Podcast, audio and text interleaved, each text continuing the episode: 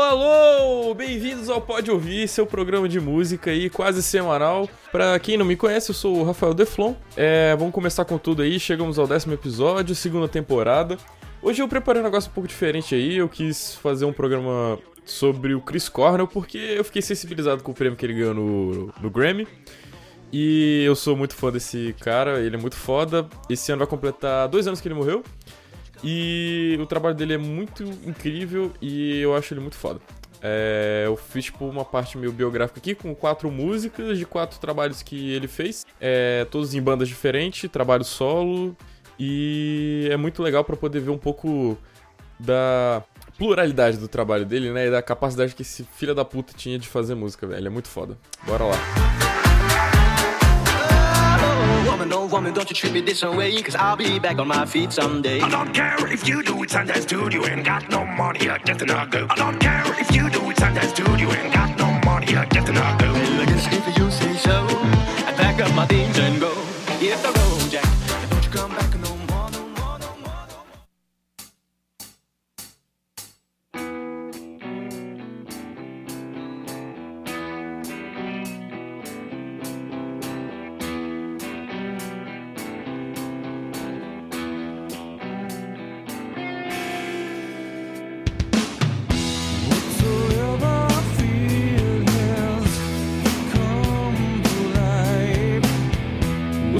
trabalhos do Chris Cornell que fizeram sucesso foram com o Soundgarden nos anos 80 e 90. É, para quem não conhece essa banda, ela é do, do movimento grunge de Seattle, que é a terra natal do Chris Cornell.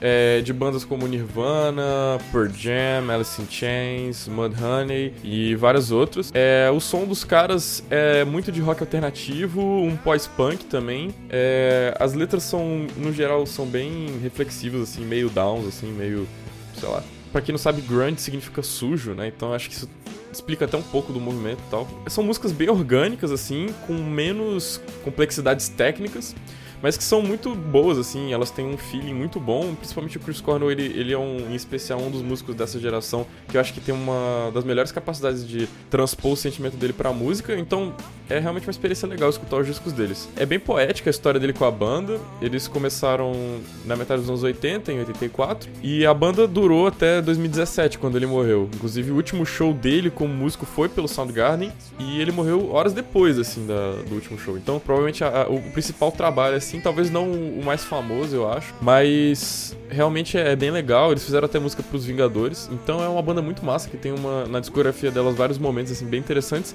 mas sempre em volta dessas temáticas que são bem comuns do grunge, né, de é, até um pouco depressivos, assim, depreciativos também, bem reflexivos e tal, mas com uma variabilidade de gênero musical muito grande, o que eu acho muito legal de, de, desse movimento e tal. É, vale muito a pena escutar. Fundo a gente escuta a música Fell on Black Days, de autoria do Chris Cornell, tocada pelo Soundgarden, que pertence ao álbum Super Unknown do Soundgarden de 94. Para mim é um das, dos discos mais legais, que é de uma fase de uma maturação muito boa da banda. É, para quem quiser conhecer o trabalho inicial deles, eu recomendo a música Jesus Christ Pose do primeiro disco, que se chama é, Bad Motor Finger, que é de 91 pega bem o começo do movimento grunge.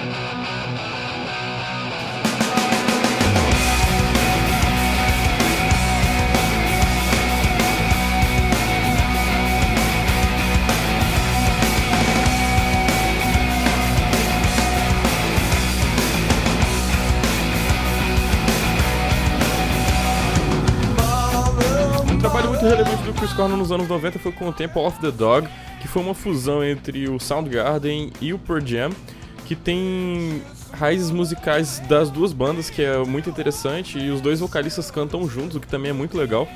E ainda deixa o, a identidade das duas bandas bem marcadas assim na, no- nessa super banda. É, musicalmente é muito interessante. Eles juntos só gravaram um disco, que é auto-intitulado, inclusive, também se chama Temple of the Dog. E a música mais conhecida, provavelmente, é Hunger Strike. É muito legal, tem os dois vocais muito bem marcados e flutua bastante num estilo muito Pearl Jam, é mais leve, com as guitarras mais clean. É, riffs de guitarra bem marcantes assim do Pearl Jam, com uma guitarra distorcida que lembra bastante a que é, é bem comum na nas músicas do Soundgarden. Então é muito legal, musicalmente é muito interessante, vale a pena conferir. Ele também participou de uma música de um disco do Alice in Chains chamada Right Turn, junto com o Mark Arm do Mudhoney. No fundo a gente escuta a música Pushing Forward Back, que foi escrita pelo Chris Cornell, que é o vocalista principal dessa música, com back vocals do Ed Vedder. É bem legal, dá pra perceber bastante como tem um gênero diferente da música que a gente escutou anteriormente, né? Que tem até uns elementos um pouco de rock um pouco mais clássico e tudo mais. Então é bem interessante, é, eu gosto bastante dessa música.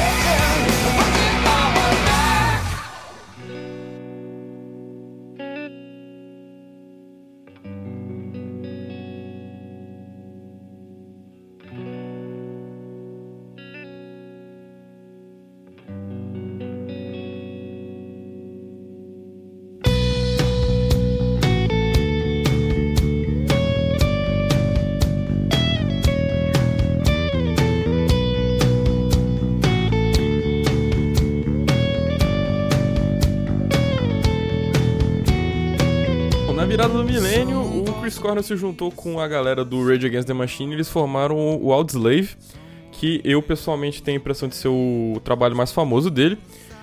É, realmente é difícil até falar em palavras porque eu acho esse trabalho absurdamente de vanguarda.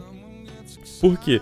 Os caras do Rage Against the Machine, eles musicalmente são muito muito criativos, eles trouxeram muitos elementos legais. Principalmente o Tom Morello com a guitarra dele.